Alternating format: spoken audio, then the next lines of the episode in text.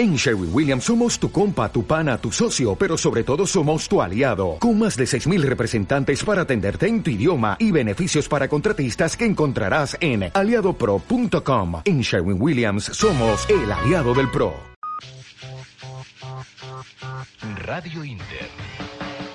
Actualidad, debates, entretenimiento, cultura, salud, deportes. La información que querías en la radio que esperabas.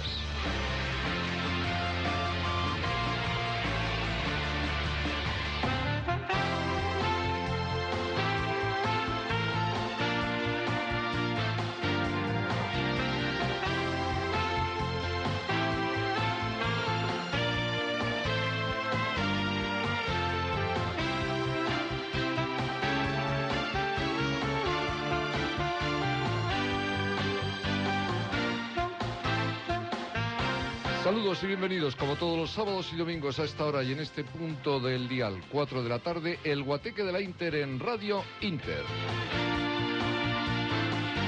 60 minutos en los que la nostalgia, el recuerdo, la música y como ocurre todos los domingos, las entrevistas son nuestros principales argumentos para estos primeros minutos de la tarde del domingo. En este domingo 27 de mayo, último domingo del quinto mes del año. Se nos, se nos, en fin, es una exageración, pero se nos acaba el año, se nos acaba, esto va muy deprisa, ahora llega el verano tal, volvemos del verano y empiezan ya los adornos de Navidad y esto del 2012 hay que ir dándolo por liquidado. Bueno, pues con un pequeño alivio térmico en la mayoría de la geografía española después de estos días de, de intenso calor, pero que es un poco el tiempo que corresponde pues a esta época de primavera.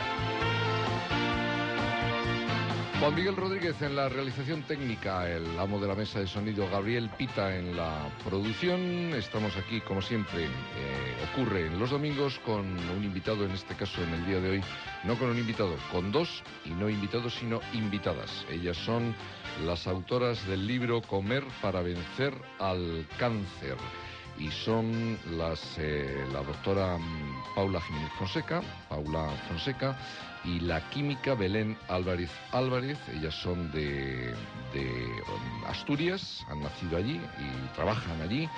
Y, están este fin de semana pues aprovechando el éxito que tiene el libro y, la demanda de, del mismo pues eh, en la feria del libro y han tenido la gentileza de venir aquí a los estudios de Radio Inter para estar con nosotros en estos minutos de la tarde del domingo. Eh, buenas tardes, muchas gracias y bienvenidas a, al Guateque de la Inter. Buenas tardes y gracias a vosotros. Muy buenas tardes. Bueno, pues eh, en este libro, que es un libro con dos partes, una primera en la que se dan consejos eh, alimenticios para prevenir el cáncer y una segunda parte en la que se dan consejos nutricionales para prevenir eh, la desnutrición en, en, en, pacientes con cáncer que, que, tienen una serie de bueno pues de sintomatología producido por, por, por la medicación y entonces pues hay que es importante estar bien bien nutridos. Y eh, el libro como decía tiene esos, esas dos partes y además pues mm, está ilustrado con, con, con refranes y, y, una cosa muy importante, y es que toda la información que podemos eh, leer y obtener del de libro de la editorial Nobel, Comer para vencer al cáncer, pues es información absolutamente contrastada. Es decir, el estrés produce cáncer. Bueno, pues eso no lo van a encontrar ustedes en el libro porque, porque no está contrastado, ¿no? Pues exacto. El estrés lo que puede producir es una bajada del sistema inmunológico que sí que puede con el tiempo acabar desarrollando cualquier tipo de enfermedad, pero puede ser un cáncer como cualquier otro tipo de enfermedad. Entonces, de esta manera no lo hemos querido introducir porque no existen estudios científicos que nos indiquen que claramente el estrés produce cáncer. Y, los disgustos, eh, los grandes disgustos, no los pequeños que desafortunadamente todos tenemos eh, a menudo y más en los últimos tiempos, pero, pero los grandes disgustos, esos disgustos que, que, en fin, que a uno le dejan marcado en la vida, ¿eso está contra, contrastado que, que, tenga alguna consecuencia desde el punto de vista de, de los tumores? No hay, no hay ensayos científicos, por desgracia. Es muy difícil estudiar factores tan ambiguos, pero casi todos intuimos que puede ser cierto.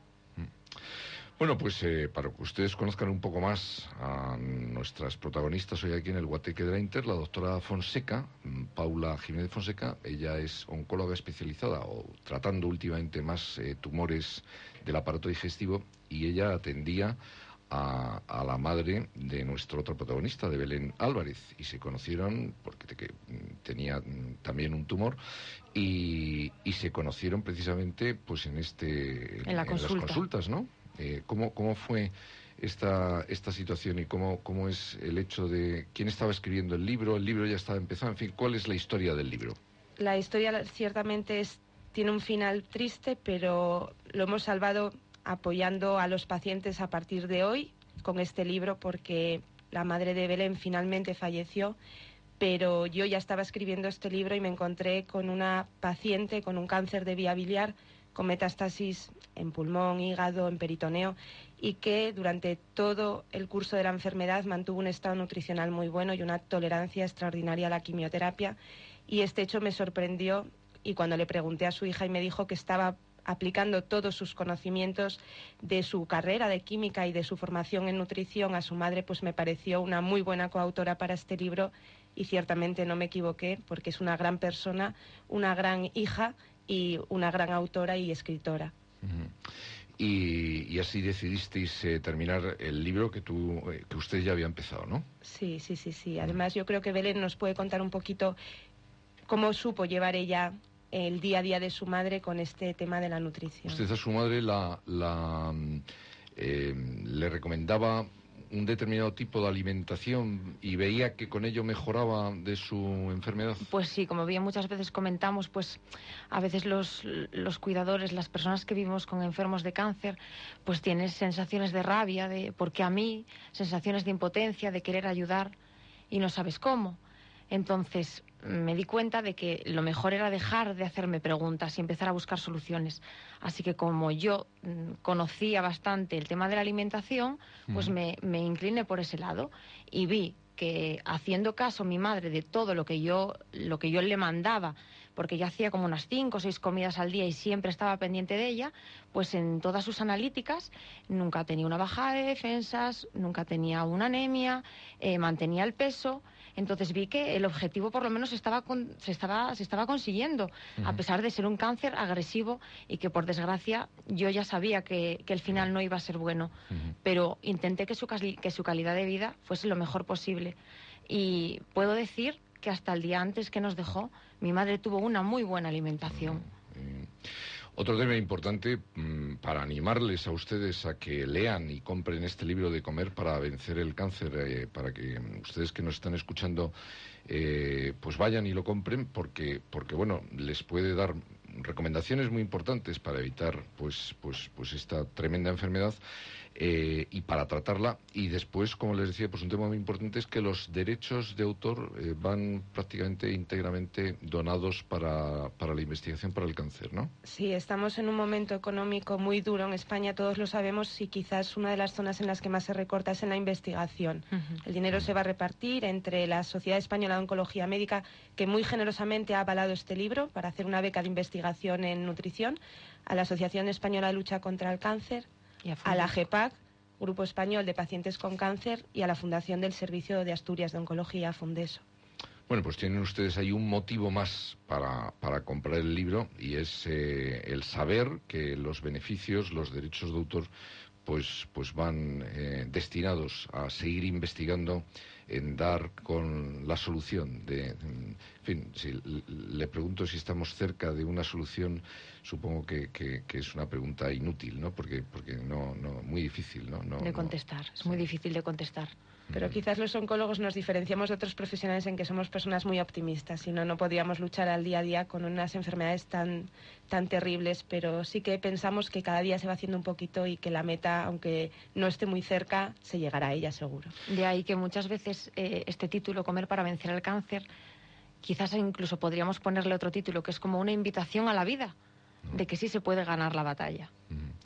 Eh, eh, la doctora Fonseca em, atiende mm, pacientes del aparato, fundamentalmente del aparato digestivo en el Hospital Central de Asturias, creo que es, ¿no? Eh, ¿Cuáles son los cánceres del aparato digestivo asociados a, una mala alimentación. O sea, mm, por ejemplo, el de colon, que parece ser que es el más común, qué es lo que tenemos que qué es lo que tenemos que comer o cuáles son las comidas que tenemos que evitar. Primero las que tenemos que evitar y después las que tenemos que, que, procurar. Quizás entendería bien entendiendo que los tóxicos que hay en las heces deberían estar el menos tiempo posible en nuestro intestino, con lo cual el secreto está en no tener estreñimiento. El estreñimiento lo causan alimentos con poca fibra los azúcares muy refinados, las golosinas, pasteles y los alimentos muy ricos en grasa, porque se movilizan menos en el intestino y se acumulan más. En contra de ello, la mejor forma de prevenir el cáncer colorectal es algo que es muy, muy barato y muy sencillo, beber agua. Y de hecho, con este libro, una de las primeras felicitaciones que recibimos de pacientes es ¿Cómo he vencido mi estreñimiento de una forma tan sencilla? Gracias a ustedes he empezado a beber agua y voy al baño todos los días. Eso con un poquito de ejercicio y con una dieta rica en fibra ayudaría seguro a reducir la incidencia de este cáncer. ¿Y, agua cuánta agua? Porque hoy en día es muy común ver a la gente con la botella de agua y, dicen que tampoco es excesivamente bueno porque se pueden producir pérdidas de potasio. Hablamos de entre 6 y 8 vasos. 6 y 8 vasos, pero se puede combinar otro tipo de bebidas que no sean gaseosas ni envasadas. Como pues infusiones, como caldos. Seis, ocho vasos que, puede ser un litro. Litro y medio, dos litros. Un hmm. litro y medio. Y después hacer ejercicio, ¿cuánto tiempo al día? Porque, en fin, a nosotros todo esto nos lo tienen que decir eh, exactamente. Pues, para que en el libro se recoge, exacto. Son 15 minutos por la mañana y 15 por la tarde sería lo perfecto de caminar. De solo caminando. Y luego dos días a la semana hacer otro deporte, como puede ser pilates, yoga, golf. Deportes no muy explosivos, porque para, hacer, para jugar al tenis ya tienes que tener unas condiciones físicas mejores. Natación, deportes de ese tipo que son más de resistencia. Pero pasear o andar de pisa. Como bien eh, nos comentaba el otro día un, compañero en la Feria del Libro de Oviedo, decía, a mí siempre me decían, pasea pero sin escaparates. O sea que hay que andar un poco, un poco de prisa, ¿no?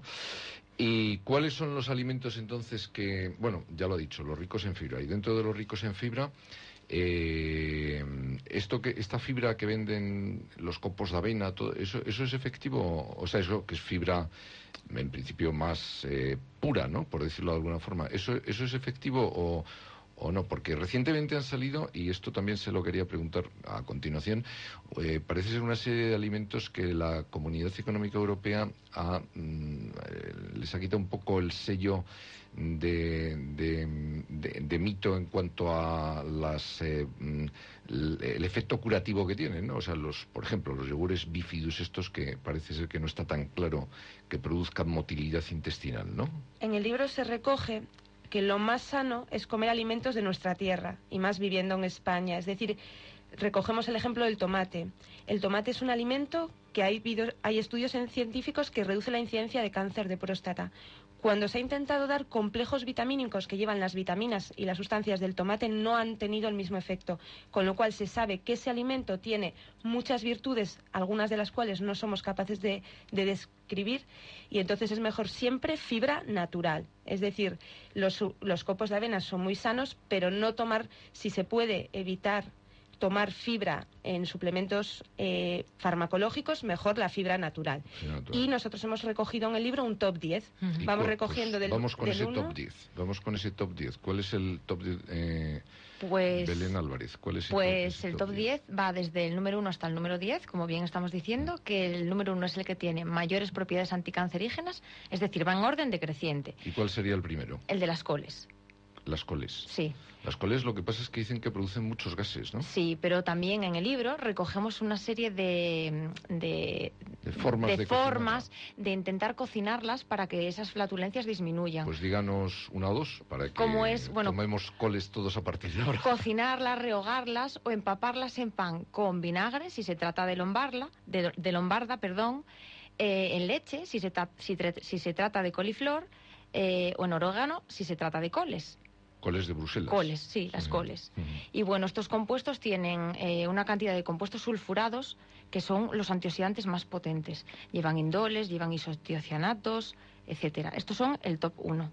A continuación, eh, bueno, vamos a ir recogiendo, quizás yo diga cinco primeros y Paula Sí. otros cinco, Vale, para que no sea, vale, sí, sí, sí, perfecto. para que todos mm, nuestros Nos quede un poquito más claro, sí. no, tomemos nota que esto es muy importante. Luego iría el ajo y la cebolla. Tienen gran cantidad de propiedades, por supuesto, anticancerígenas, antisépticas, antidiuréti- eh, eh, perdón, diuréticas y se recomienda, se recomienda que sean sustitutos de la sal.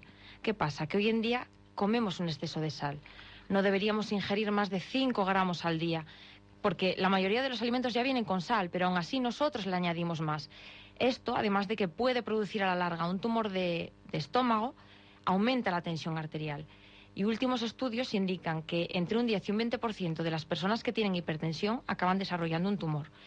Pero ¿cuál es el inconveniente del ajo y de la cebolla? Pues muchas veces el, el sabor, el Sí. mal sabor. Sí, sí, sí, sí. Entonces, bueno, el sabor que permanece que te queda la, durante, exacto durante, durante, tiempo, durante tiempo. durante horas, vamos. Exacto. Entonces recomendamos pues eh, tomar eh, algo que lleve clorofila, como por ejemplo unas hojitas de menta, masticarlo durante unos tres minutos y luego aclararte la boca con agua y con unas gotitas de limón. Pero y esto, eh, el ajo que repite, vamos, que Repite, sí, repite. Pues entonces con la clorofila ya no repite. Exacto. Muerdes unas hojitas, ya te digo, de menta y luego la aclaras con agua y con limón y hace que, que eso disminuya. ¿Y cuántos ajos diarios entonces? Pues unos dos, tres ajos y una media cebolla. Esto debería ser prácticamente a diario. Dos o tres ajos que da lo mismo que sean, yo entiendo, o sea, fritos o rehogados o... o- Bueno, rehogados o con un poquito de aceite de oliva, que por supuesto el aceite de oliva es un antioxidante muy potente que tiene vitamina E y que al final Paula nos dirá porque forma parte del top 10. Bueno, vamos con el tercero. Bueno, vamos con el tercero. Son las verduras de hojas rojizas, como el tomate, que como bien ha dicho Paula, es el, digamos, el rey, que es el licopeno. Esta sustancia es muy buena sobre todo para los tumores de próstata. Y Pues se eso nos lo vamos a apuntar. Para los hombres. Miguel, eh, Gabriel y, y- y yo vamos a tomar nota de eso. para los hombres. Este licopeno se absorbe mucho mejor cuando se cocina un poquito con aceite de oliva. Como bien he dicho, es un potente antioxidante, pero un poquito, porque si se cocina demasiado, se perdería vitamina C. Bueno, pero el tomate normalmente se toma crudo, ¿no? O sea, Pues si le echamos un chorrito Poquito. de aceite de oliva, lo justo, todavía nos eh, hace que se absorba mucho mejor ese licopeno. mm. Pero poquito por lo que por lo que os estoy comentando, porque se pierde vitamina C, que esta es la primera vitamina que se pierde en el momento en el que se produce una, que se calienta algo. Y dentro de estos frutos Luego- rojos, aparte del tomate... Está la eh, zanahoria, Ah, la zanahoria también. la zanahoria, que es mejor ingerirla cruda que ingerirla cocinada, porque aumenta el contenido calórico y aumenta los azúcares. Esto sería muy importante, sobre todo para personas diabéticas. Y las moras y... Eso sería más adelante, en Ah, frutos rojos. Sí, bueno, dentro de, de las verduras, que estábamos ahora en el, en el top 3, eh, también incluiríamos la remolacha. Ah, la remolacha. También- La remolacha tiene azúcar, ¿no? Tiene azúcar, por eso también es mejor tomarla cruda. Pero deberían de tener precaución aquellas personas con piedra en, en el riñón. En el riñón. ¿Y el tomate no produce también ácido úrico o alguna cosa de estas? Bueno, yo, yo, yo no estoy muy... No. Tiene muchas, Muy o sea, poquito. muy poquito, o sea, Muy tienes poquito. muchas más ventajas que inconvenientes. No, no, no, para nada. Bueno, pues vamos con el top 4. Bueno, luego seguiríamos con los cítricos, como está el kiwi, como está la naranja. Eh, el kiwi tiene el doble de vitamina C que la naranja, que es una cosa que bastante se desconoce. Y además eh, el kiwi tiene, eh, digamos, potasio que ayuda en problemas en los que uno se encuentra pues más cansado, más agotado. La piña que ayuda para los problemas de las articulaciones. Y es diurética, además. La piña es muy diurética, es Ujú. muy diurética. Y yo eh, le comentaba antes a Paula un pequeño, un, un truco casero, que es el quitar la parte de la piña, porque estamos hablando siempre de piñas naturales, no Sí. de piñas que vienen enlatadas. Mm. Quitar la parte de afuera de la piña, de la piel, la ponemos a hervir unos 10, 15 minutos, la dejamos reposar hasta que esté fría y luego nos la bebemos. El Esto hace que orinemos mejor para la retención de líquidos. Nos va a venir muchísimo mejor. Eh, si- eh, como le estaba comentando, si por ejemplo una persona está tomando suplementos de hierro, pues lo ideal sería que se tomara detrás pues un cítrico, como por ejemplo un zumo de naranja. Así haría que se absorbiera Bueno. muchísimo mejor. Y o sea que dentro de los que la eh, de los de las frutas que tienen mayor eh, aporte de vitamina C, el, el kiwi. El kiwi. El kiwi. El kiwi, el kiwi. Bueno, Luego, pues lo- luego seguiríamos con las verduras de hoja verde, como por ejemplo está la lechuga, están las espinacas, están las acelgas. La sustancia protectora aquí es la clorofila. Y bueno, ¿Las acelgas también? Porque la- las, ah, a- las hace acelgas poco- además tienen una ventaja muy importante que la gente no sabe. Pues hace poco leí yo, perdona que le interrumpa, eh, Sí. a- a- en- sobre las acelgas que tenían, que vamos, que era como, que, que no producían, que tenían muy poco aporte nutritivo. Pues tienen ácido nítrico que hace que se dilaten las arterias, de manera que una persona con la tensión arterial alta hace que disminuya, Mm, con lo cual tiene un beneficio bastante sí, importante. claro, claro, claro. En el caso de las espinacas son muy ricas en hierro. Con lo cual eh, sabemos que es hierro que se absorbe de, de manera vegetal, se absorbe mucho mejor el hierro procedente de origen animal, pero, pero son muy buenas las espinacas. ¿Y el, bro- el brócoli el- es en qué? En el 1, Ah, en el 1, en el 1, en el Estaría 1. en el uno. Coles, exacto, en el grupo de las coles, exacto. Bueno, pues hemos llegado al quinto. Vamos con el se- Con los frutos sexto, rojos que continúa mi, mi compañera. Fonseca. En el sexto quizás volvemos a algo rojizo y por eso decíamos que aquí las moras, las fresas. Hemos hablado en el top 3 de verduras rojizas. Ahora vamos a hablar de frutas rojizas. Se caracterizan por ser muy hipocalóricas y muy naturales. Las fresas, las moras. Los arándanos. Exacto. Las moras además tienen la característica de que contienen salicilatos, similar a la aspirina, y eso previene el cáncer colorectal y los pólipos de colon. Luego en el, en el top 7 hemos introducido un alimento que es muy original, porque cualquier persona que tome un top 10 tiene alimentos muy similares a los que estamos hablando, pero hemos incluido uno que no se recoge en ningún sitio. Son los hongos, las setas y, Champiñón y también. champiñones, efectivamente. Es el uno de los pocos estudios, junto con el tomate, que ha demostrado que dando champiñones, en este caso unas setas que se llaman shiitake y maitake, que son asiáticas, a personas con quimioterapia, la mejoría del cáncer y la supervivencia y la calidad de vida mejoraba estadísticamente significativo. Son ensayos científicos, además varios, en cáncer de estómago sobre todo. Tenemos el problema que no se han reproducido en países occidentales, es decir, hay que ser cautos, pero son los alimentos estrellas en propiedades. Actúan frente a la inflamación, potencian el sistema inmune y luchan contra el cáncer por una serie de sustancias que contienen. Sobre todo está demostrado con setas asiáticas, pero también las de nuestra tierra. Y el champiñón, eh, porque muchas veces lo hay en bandejas así natural, pero otras veces eh, viene en lata. Entonces, mm, ¿es igual o no? Nosotros siempre hablamos que si una persona quiere comprar algo que ya esté cortado, preparado para hacer más fácil el cocinado, congelado, porque congelado se mantienen todas las propiedades. Una vez que lo enlatas, las vitaminas van a bajar y O sea, en las conservas se pierde, se ¿no? pierden. Pero, por ejemplo, eh, eh, Belén, eh, usted nos decía antes, la remolacha, la remolacha normalmente viene en lata, ¿no? O bueno, no. No. viene, no viene, no viene, vamos, mm, eh, que yo sepa, yo me dedico poco al tema de la cocina, No, pero La hay natural. la hay sí, sí, supermercados claro que la hay natural. bueno, sí, bueno. por supuesto. Bueno, pues vamos a continuar, doctora Fonseca, con el tema Pues de... eso, esto de los hongos parece que es desconocido, ya digo que está mucho, muy, muy estudiado en países asiáticos, el consumo de setas y champiñones como potenciadores del sistema inmune y que ayudan en la lucha contra el cáncer. Y luego en el octavo lugar, pues tenemos los pescados azules, Ah, las sardinas, el atún, el bonito... el bonito, el salmón. el salmón. Entonces aquí estos alimentos son muy ricos en lo que llamamos el colesterol bueno, ¿eh? en, en- en los, en los aceites buenos, los poliinsaturados. Los omega, estos. que los llaman, ¿no? omega 3 poliinsaturados y Mm. además no solo ayudan a prevenir el cáncer, sino que son muy buenos luchando contra el cáncer. Hay que tener en cuenta que como contienen mucho aceite, se deben de cocinar a la plancha o bien al horno, pero no freírlos, No porque potenciamos mucho más el aceite y pasa algo parecido a las coles. Como fríamos un salmón, nos va a sentar probablemente mal. Mal, sí, sí. Y el, en el último lugar... En Nos el, queda el noveno y el décimo. no- el noveno, En el noveno van los alimentos que son la base de nuestra alimentación, que son los lácteos y nosotros recogemos el yogur. La leche mucha gente le tiene intolerancia por la lactosa, pero el yogur no tiene lactosa. Y esto que está tan de moda ahora de la leche de soja, eh, ¿qué es mejor tomar? ¿La leche tradicional semidesnatada, desnatada, entera o la leche de Bueno, soja? Vamos Eh, ahí a vamos por abrir una partes, llave. efectivamente. La leche mejor sería desnatada. El problema es que la leche desnatada pierde vitamina D y calcio. Por lo tanto, si tomamos leche desnatada, que es la más sana, debería de ir enriquecida en vitamina D y calcio. Hay información, pero no estudios científicos, que parece decir que el consumo en exceso de leche, de leche de vaca, podría potenciar tumores hormonodependientes, como el de próstata o el de mama. Pero esto es algo popular y todavía no tenemos ningún estudio que lo haya demostrado.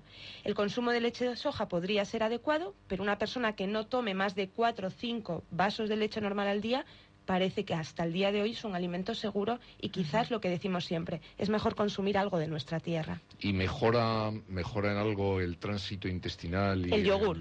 Por eso en el top 9 hemos incluido el yogur, no la leche. El yogur es el alimento más sano para prevenir el cáncer colorectal, porque aumenta las bacterias buenas del intestino. ¿Y el yogur desnatado o, no desnatado? ¿Bífidos o no bífidos? Bífidos no haría falta, porque hay, hay, anuncios publicitarios que nos dicen, este yogur sube, por ejemplo, las defensas o potencia el sistema inmune. Todos los yogures potencian el sistema inmune. Mejor que sea un yogur consistente que líquido, porque los líquidos son más ácidos, y ya tienen ellos bifidobacterias, no haría falta enriquecerlos. Y junto con el yogur hemos incluido el pan, que es el alimento que hemos destrozado cuando engordamos. El pan engorda, ¿no? No engorda el pan. engorda, con lo que te tomas. Se moja. Exacto, con lo que te tomas el pan engorda.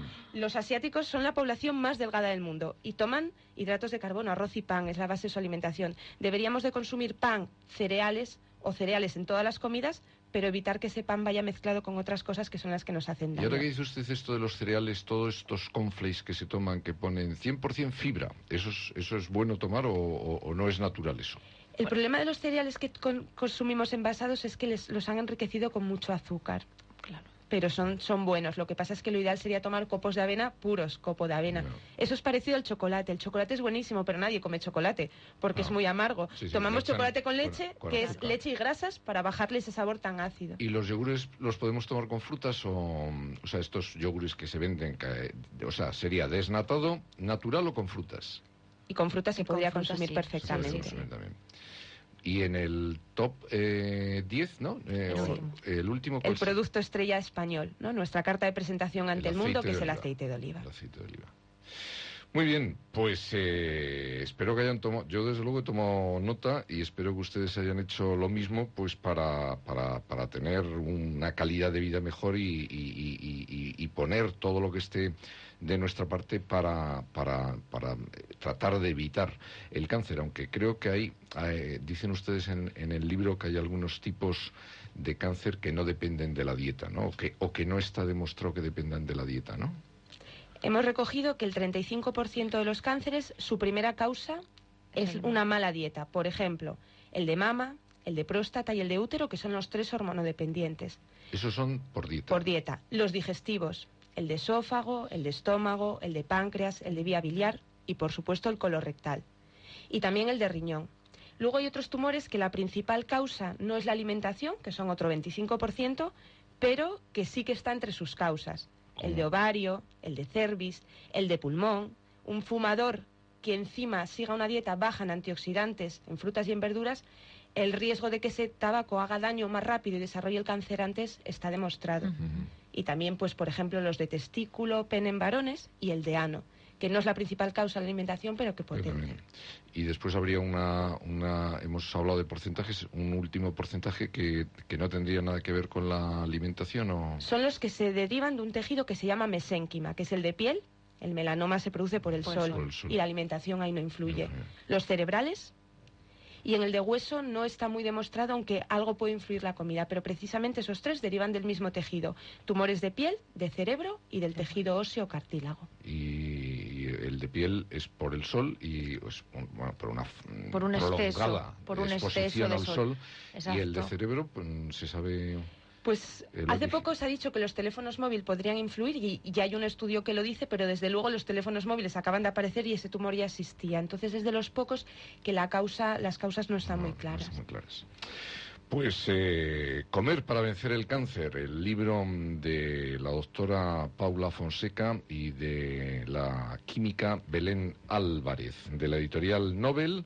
Eh, que además, eh, bueno, pues los derechos de autor van destinados a la lucha para el cáncer. Ellas también nos han traído canciones, como ocurre todos los domingos, aquí en el Guateque de la Inter, para que podamos escuchar algo de música, esas canciones que de alguna manera les devuelven situaciones, imágenes o circunstancias que tienen que ver algo importante en sus vidas. Eh, un tema de U2, el grupo irlandés With or Without You.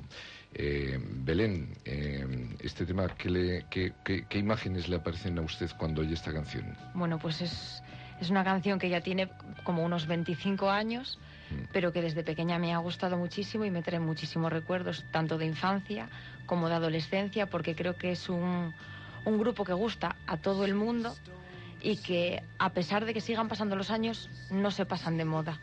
Sobre todo eso me traen pues, recuerdos personales. ¿Le gusta a usted la música? A mí sí, por supuesto. Pero mm, así, movida de bailar o lenta. Esto, O- este tipo de pregunta es eh, también depende de la situación. Anímica, ¿no? Exacto, depende de la situación anímica. Mm. Unas veces tienes mm, ganas de, de algo más tranquilo y otras veces tienes ganas de algo pues más, más Y, movido. Bueno, bailar será bueno para todo esto, ¿no? Por Porque supuesto, el ese- ese- ejercicio. ese ejercicio El físico. ejercicio, un poco de ejercicio aeróbico, ideal. Muy bien, pues You Too, With or Without You.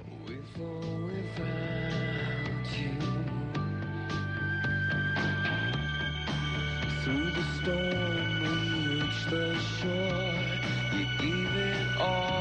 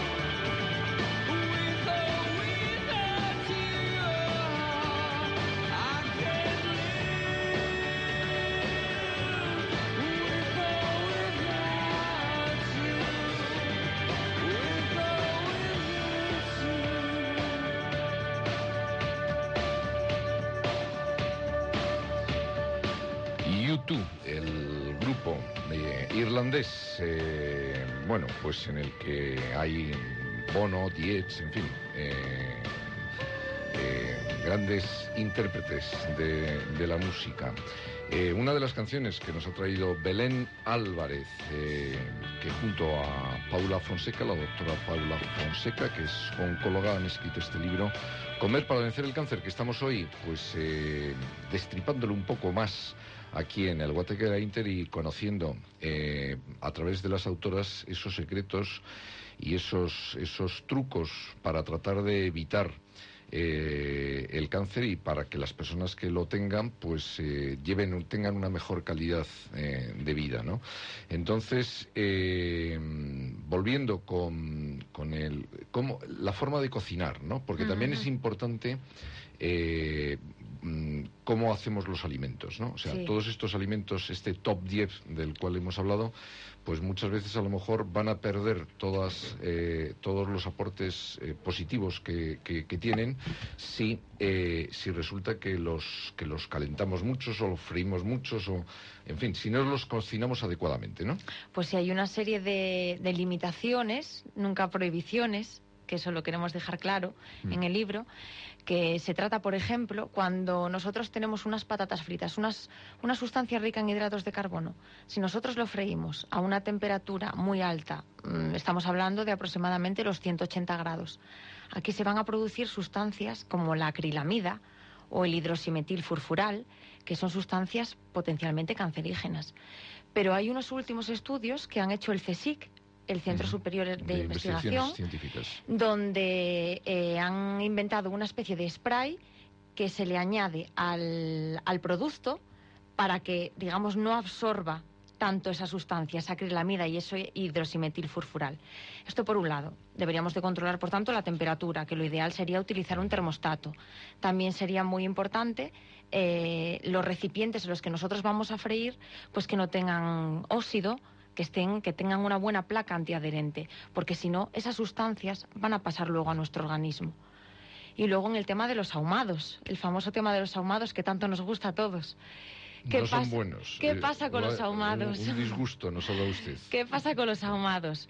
Pues los ahumados, bueno, todos tenemos la idea de, de una parrilla, ¿no? Nosotros eh, ponemos la carne en la parrilla, vemos las rejillas. Eh, las temperaturas aquí alcanzan unos 300, 600 grados, son temperaturas muy elevadas. Entonces la grasa de la carne baja hacia, hacia donde se encuentra el, el carbón. Mm. Debido a este calor, hace que se vaporice de nuevo. Entonces asciende y no es que impregne solamente el maravilloso sabor ahumado a la carne, sino que lo impregna de unos hidro- hidrocarburos que se llaman benzopirenos, que son Cancerígenos. potencialmente cancerígenos. O sea, que Pero no, una solo, man- no solo el salmón ahumado y el bacalao ahumado, sino hacer algo en una barbacoa. Siempre lo que es tener en contacto el humo, mm, o sea, el, el humo con el alimento, produce esta- estas sustancias que son mm, cancerígenas. Lo que pasa que hay una manera, digamos, como para com- compensar un poquito, que sería, pues, si te tomas un, un- un chuletón a la parrilla, pues luego tomarte un plato de, de verdura. Y además hay una forma de que las personas, porque nos entra la duda, esto me lo están diciendo pero igual no es verdad. Bueno, pues yo siempre pongo el mismo ejemplo. Es que hemos vencido a un cáncer dejando de comer ahumados. Comíamos muchos ahumados porque no teníamos frigoríficos. Ah. En, en los años 80 el primer cáncer en España era el cáncer de estómago. Comíamos alimentos, eso, ahumados, alimentos en conserva, que son muy ricos en sales. Esas sales se transforman en el estómago en nitrosaminas, que son potentes carcinógenos, y solo por haber introducido frigoríficos y comer más alimentos frescos, más alimentos que no se han contaminado, hemos hecho que el cáncer de estómago ahora sea el noveno. Es decir, que consumiendo menos ahumados se puede vencer un cáncer. ¿Cuál es el cáncer de mayor incidencia en el digestivo? El, el de colon, ha dicho El antes. colon ¿no? En, rectal. en. España, sí. ¿Y el segundo cuál sería? De los, de los de digestivos. sí. estaría el de, el de, pan- el de, el de estómago, el segundo ahora mismo. estómago. Porque el de páncreas y el de estómago ahora están muy igualados. El de páncreas, que es también por consumo, tiene que ver la dieta... Dietas en- hipercalóricas. hipercalóricas, las grasas, ¿no? Mm, grasas. O sea, el- Ujú. esto de la carne me da a mí la sensación de que no es muy bueno. Un ¿no? exceso de carne roja no. Nosotros eh, en la primera parte de prevención hemos hecho un menú semanal que iría de lunes a domingo, Don- pero es un menú para personas sanas, que no tienen ni que ganar ni que perder peso. Un menú para seguir, digamos, durante toda la vida. Y ahí recomendamos pues una o como mucho dos veces carnes rojas. A la Y semana. exacto, y unos 100, 125 gramos. Siempre es mucho mejor sustituirlas por carnes blancas, como pavo, como pollo. Y el tema de los embutidos, ahora que dice lo del pavo, el tema de los embutidos parece ser que tampoco es muy sano, pero dentro de los embutidos el jamón, el jamón york y, y la pechuga de pavo también entran dentro de lo prohibido o no. A la hora de escoger en embutidos, siempre es mucho mejor el jamón serrano que el jamón york, porque el jamón york lleva muchos más aditivos. Engorda más, lleva muchos más conservantes.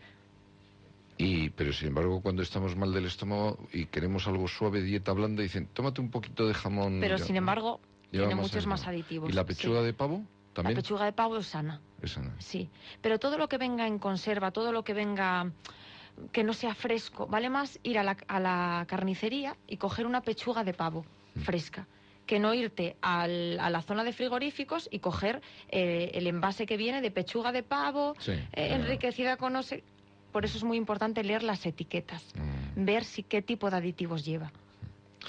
Nos decía antes la doctora Fonseca que mm, dentro de los cánceres eh, el- en de- que afectan a la mujer, concretamente el de mama, eh, pues eh, mm, solo eh, el porcentaje de, de personas que se curan es muy alto, ¿no?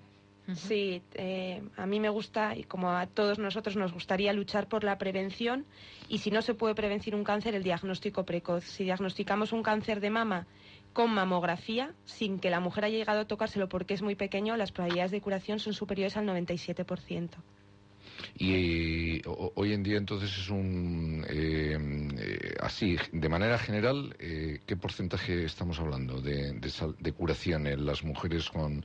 Depende muchísimo de los De- estudios y es muy variable, pero eh, llegan al diagnóstico de enfermedad metastásica menos del 10% y cuando ya llegas en un estado metastásico las probabilidades de curarte bajan. Entonces estamos hablando de que se curan más del 90% de las mujeres diagnosticadas porque se diagnostican en un estadio precoz, con lo cual es un derecho pero también un deber que las mujeres hagan mamografía a partir de los 50 años. Vamos, vamos con un poco más de música y después nos comenta la prevención en el, en el cáncer de colon.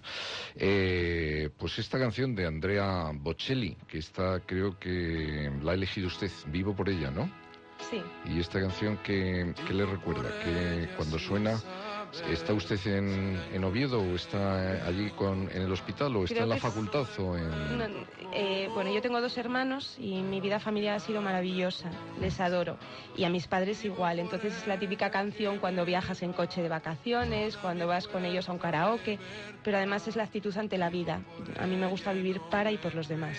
¿Usted eh, en dónde veraneaba con su familia cuando era pequeña? Pues hemos veraneado en Previsión Sanitaria, que tiene una residencia en, en San Juan de Alicante y también en Marbella. O sea, el Levante, pues una, un buen... Claro, no me extraña que oyese música porque desde Asturias hasta Marbella un hay unos cuantos, unos cuantos kilómetros. Entonces, lo de, lo de la carrera de medicina le viene a usted por tradición familiar. Sí, mi padre es oncólogo, fue mi maestro y mi jefe de servicio hasta el año pasado que se jubiló del hospital. ¿Y alguno de sus hermanos ha seguido esa, su carrera también o no? Tengo una hermana farmacéutica que también es una vocación por la sector, sanidad. En el Sí. sector, sí, sí. Y sí. mi hermano estudió Derecho. Mm. Y esto de escribir el libro, que mm, eh, es su primera experiencia en el mundo de la literatura, ¿no? Antes de decidirme por ser médico me gustaba escribir y de hecho de pequeñita ya escribí un libro, bueno, un libro sencillo, pero me encanta escribir y desde siempre he dado recetas a mis pacientes, dietas y recomendaciones nutricionales. He intercambiado con ellos lo que sí que valía, lo que no y eso me ha llevado a pulir pues lo que se ha puesto en este libro. Pues aquí está Andrea Bocelli y el tema Vivo por ella.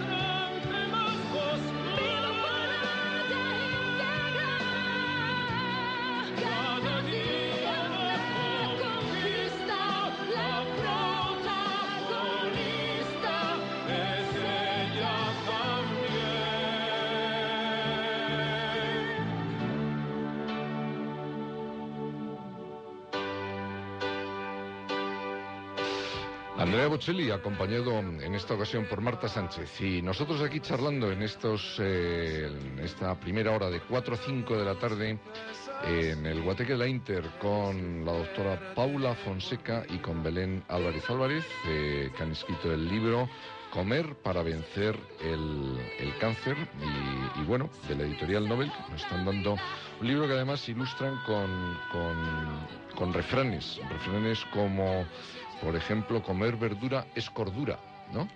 y todos que tienen que ver lógicamente con, con las que ellas con lo que ellas escriben todos todos los refranes eh, es cosecha propia, cuando digo cosecha propia, que ustedes han investigado, vamos, investigado, que lo han leído, han ido a libros de refranes o, o que tienen alguien cercano que es aficionado a sus padres o sus hermanos o sus novios o maridos o, o, eh, que, que, tienen, que, que son aficionados a los refranes. Pues hay algunos dichos populares pero la mayoría de los refranes han sido obra de, de, Paula, porque es una cosa que le encanta desde pequeña.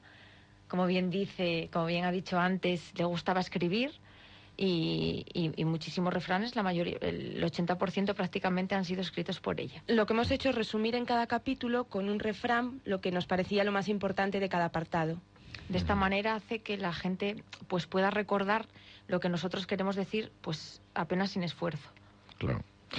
Bueno, y habíamos hablado en el tema del... íbamos a hablar, mejor dicho, en el cáncer de colon, eh, de cómo prevenirlo. Vamos, ¿qué, qué, qué tipo de pruebas o qué hacer? Hablábamos de que la detección precoz ayudaba mucho a, una, a un porcentaje alto de curación, ¿no? Sí, además estamos hablando ahora mismo de un tema que es una verdadera noticia actualizada porque se acaba de publicar un, un estudio en la revista de mayor impacto de oncología, una revista americana, y es un estudio español con 60.000 personas a las que se les hizo colonoscopia o estudio de sangre oculta o nada. Pero esto de la colonoscopia no hay manera de evitarlo, porque, vamos, yo, yo tengo la suerte de no haber pasado por eso, pero en fin, algunos conocidos que me lo han contado, pues parece ser que no es nada agradable. Entonces, no, no existe otra manera de, no ser investigado de, de, esa forma tan feroz. Es la buena noticia de este estudio. Los médicos percibíamos que el estudio de sangre en heces era un estudio poco riguroso y se ha demostrado que tiene la misma potencia que la colonoscopia para hacer un diagnóstico precoz de este tumor. Por lo tanto, para mí es un gran mensaje dicho hoy a nuestra población española que sobre todo a partir de los 50 años nos hagamos el estudio de sangre oculta en heces. No es tan caro como una colonoscopia. Hoy en día no se puede instaurar en toda España colonoscopia sistemática a la población, pero sí este estudio que nos ayudaría a un diagnóstico precoz porque los tumores colorectales se ulceran y sangran. Ni tan, ni tan caros ni tan invasivos. Porque... Ni tan molesto. Claro. Y, y con eso se detecta también todo el tema este de pólipos y, en fin, que parece que están ahí en el canal del intestino. Claro, ni todos los tumores se diagnostican, pero por lo menos ayudaría, sería un primer cribado en la población. Bueno, pues eh, y la obesidad no es buena, ¿no? O sea, el, creo que, en el, vamos, en el libro, Cómo vencer el cáncer, también hablan de que hay que evitar el tener unos kilos eh, de más, ¿no? Más. Pues eh, hemos puesto Usted una... eso lo lleva al pie de la letra. lo de evitarlo, ¿no? Lo de tener poco, lo de no tener kilos de más. Ha perdido peso por el fallecimiento de su madre y ha sido muy notorio porque ha sido un sufrimiento muy grande para Belén mm. y sí que se le nota físicamente. Mm. Pues, pues eh... hay, hay, lo que es una ecuación matemática que, bueno, todos conocemos que es el índice de masa corporal, donde mm. se divide el peso en kilos partido de la estatura al cuadrado y tiene que estar entre un valor de, de 18,5 hasta 24,9. A partir de ahí ya iríamos diciendo que la persona tiene sobrepeso. Según aumente el valor, pues será obesidad tipo 1, obesidad tipo 2 y así sucesivamente. Eh, ¿Cuál es el problema? Que hoy en día mmm, no sabemos por qué, si es por el estilo de vida, si es por eh, falta incluso de, de, ponerse a cocinar y, y, coger y comer alimentos precocinados, o también porque... Eh, Eso la... creo que es muy malo, ¿no? Lo de los alimentos precocinados. Sí. Es, es hay que evitarlo. Hay que evitarlos. Vamos, hay que Siempre alimentos frescos, como bien comentaba mi compañera Paula. Las personas que tienen un índice de masa corporal mayor o igual de 30, mantenido en el tiempo, por cada dos años que tengan este índice de masa corporal, hay una probabilidad de un 7% a desarrollar cáncer. Y, y últimos estudios de, hace aproximadamente un mes indican que por cada kilo de más que se tenga, la probabilidad de desarrollar un cáncer colorectal es de un 3%. Y nosotros en el libro recogemos que se asocia con el cáncer de mama. Las mujeres en la menopausia ganamos peso y a veces eso es casi la historia natural de la mujer, pero no deberíamos de ganar más de 4 kilos en general. Mm. ¿Por qué? Porque en la grasa periférica es donde se producen los estrógenos en las mujeres posmenopáusicas que hacen crecer el cáncer de mama. Cuando eres menopáusica ya no tienes estrógenos en el ovario, pero si tienes sobrepeso, sobre todo sobrepeso abdominal, aumentas los cánceres hormonodependientes. ¿La estatura tiene que ver algo con, con el peso? Eh, no hay, igual que ha dado usted esta fórmula, en fin, de eh, elevado al cuadrado y todo esto, en fin, que no, no nos hemos quedado con ella para el determinar Un ejemplo, la masa. si, si eh, una persona mide eh, 1,80 1,80. y pesa 75 kilos, estaría bien. Sería dividir 75 dividido entre 1,80 por 1,80. Ahora mismo no sabría Mm. ¿Y tiene que dar eso? Entre 18,5 y 24,9. Entre 18,5 Pues y saldré- 29,9. Peso, Saldría alrededor- peso entre la altura al cuadrado. Exacto, sal- es lo que había comentado. Sí. Saldría alrededor pues de unos 22, 23 más o menos. Diez- Ahí estaría en Vamos a apuntarlo. 18,5 18,5 Y ve- hasta 24,9. hasta 24,9. Ahí se encontraría en normopeso. Bueno, pues eh, más cosas con las que, que- que queremos hablar con ustedes. El- los pacientes oncológicos, y esto quizá usted nos pueda eh, dar alguna pista, la doctora Fonseca, sobre mm, qué recomendaciones tienen que seguir. eh, Quizás lo primero de todo es eh, perder ciertas cosas que, que damos por hecho y que no son verdad. Por ejemplo, cuando un paciente enferma con cáncer, tiene astenia, que es cansancio, y se mueve muy poquito y realiza menos actividad física. Su vida cambia. Y entonces solemos decir, no importa que coma menos porque desgasta menos, ese es un gran error. El cáncer te consume. En el cáncer se liberan una serie de sustancias que se llaman citoquinas, que lo que hacen es sacar depósitos. Por eso es fácil que los pacientes con cáncer tengan la glucosa alta en sangre, porque no hacen depósitos. Entonces hay que forzarse porque esas personas coman, porque van a luchar mejor contra la enfermedad y contra los efectos adversos de cualquier y tratamiento. que hagan ejercicio físico también, ¿no? Eso, apu- Moderado. Un poquito, pero más que nada para intentar abrir las ganas de comer. Bueno, pues eh, vamos con un poco más de música. Verónica, Verónica es el título de esta canción de Cristian Castro, que es eh, una canción que nos ha traído Belén Álvarez. Eh, ¿Por qué? ¿Por qué esta canción? Bueno, pues esta canción es para mi madre.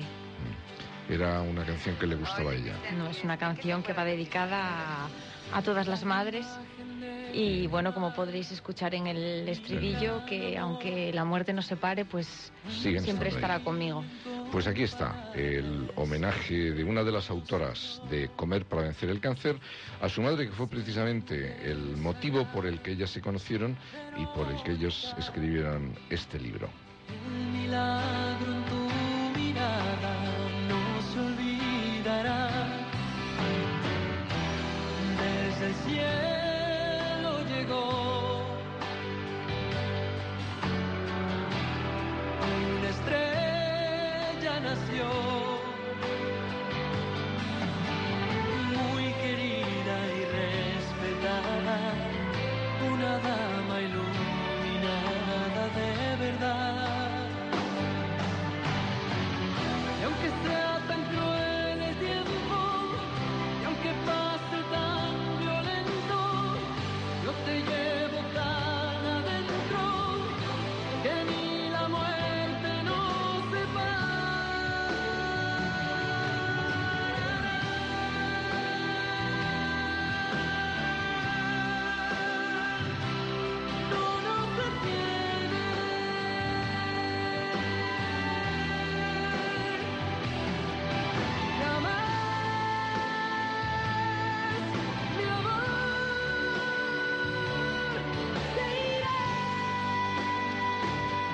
el tema, el tema que Belén Álvarez, una de sus, una de las autoras de Comer para vencer el cáncer, dedica a su madre.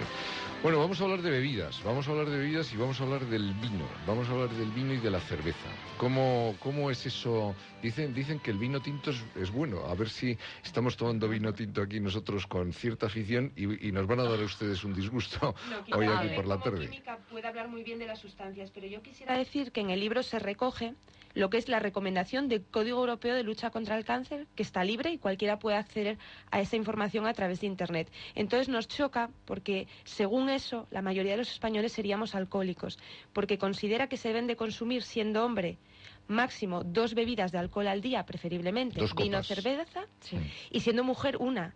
Entonces, los españoles nos choca mucho esto. Lo que sí es cierto es que una bebida alcohólica al día en mujer y dos en hombre tiene propiedades protectoras, como dirá ahora Belén, pero que es mejor consumirlo a diario en estas cantidades que dejarnos los cinco para el fin de semana, porque el hígado metaboliza distinto en el hombre y en la mujer y por encima de estas dosis podría hacer daño. Y bueno, pues venga, vamos con el vino. ¿El, ¿Mejor el vino tinto o el vino blanco? Por supuesto, el vino tinto.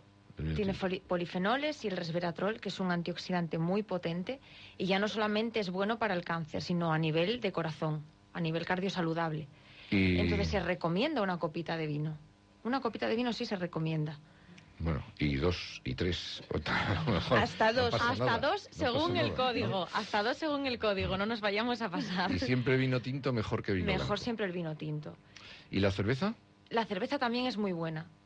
Tiene muchas propiedades, es rica en purinas, que quizás para las personas con ácido úrico no sea muy, muy recomendada. Pero es, es, es, aparte relajante, es estimulante, es buena la cerveza. Y no engorda tanto como se cree. La pues- gente siempre tiene esa imagen de la, barriga cervecera. Pero eso es por, por los gases que tiene. Pero es ¿no? porque, porque puede hinchar, simplemente por los gases, pero una, una copita de cerveza puede más o menos engordar unas 69, 70 kilocalorías, que es poquísimo.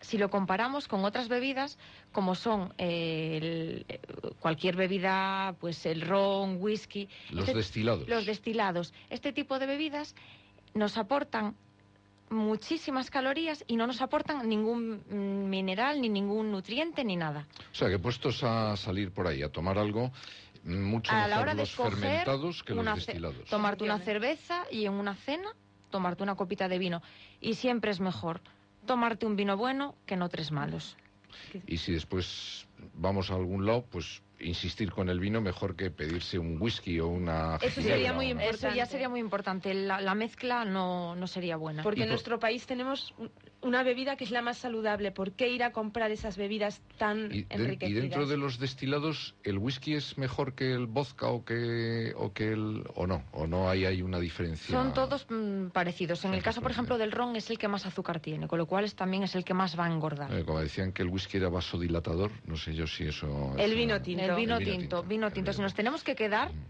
Vino nos quedaremos tinto. con el vino tinto Bueno, pues, eh, pues hemos llegado, hemos llegado al, al final y nos vamos a, a despedir con otra de las canciones que nos ha traído la doctora Fonseca, en vez de con nuestra sintonía habitual, a bailar sevillanas de los cantantes de Hispalis. ¿A usted le gusta bailar sevillanas? Me encanta bailar todo. Es imposible que yo... Viniendo, iba- viniendo a Asturias, ¿le gustan las sevillanas? Me encantan y yo no, no puedo escuchar música sin levantarme a bailar.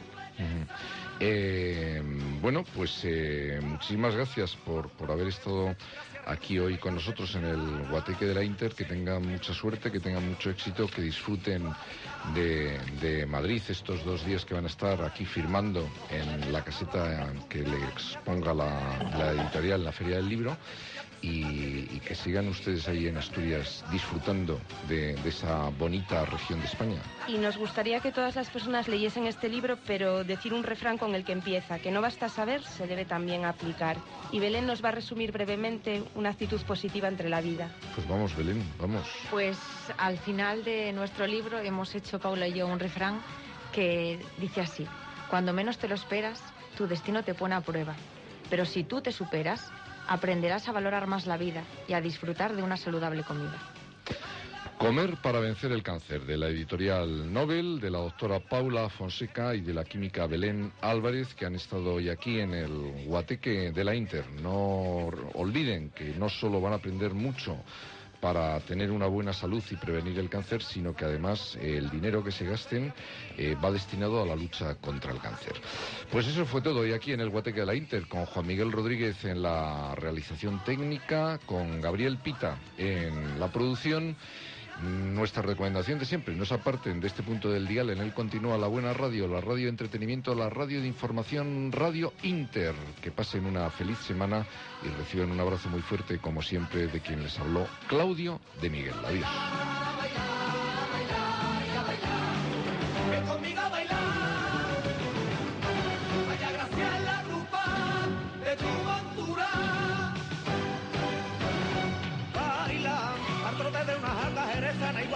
llanos y fallos. Eres de la frontera, lleva por bandera que baile con arte el caballo.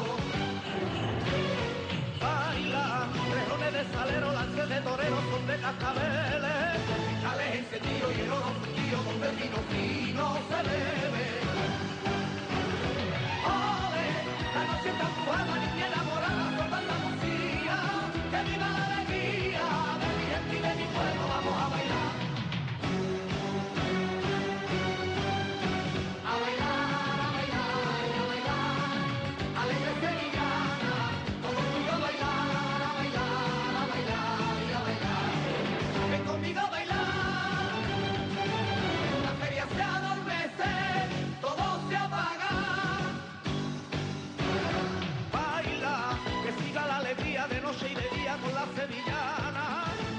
Radio Inter. La información que querías en la radio que esperabas.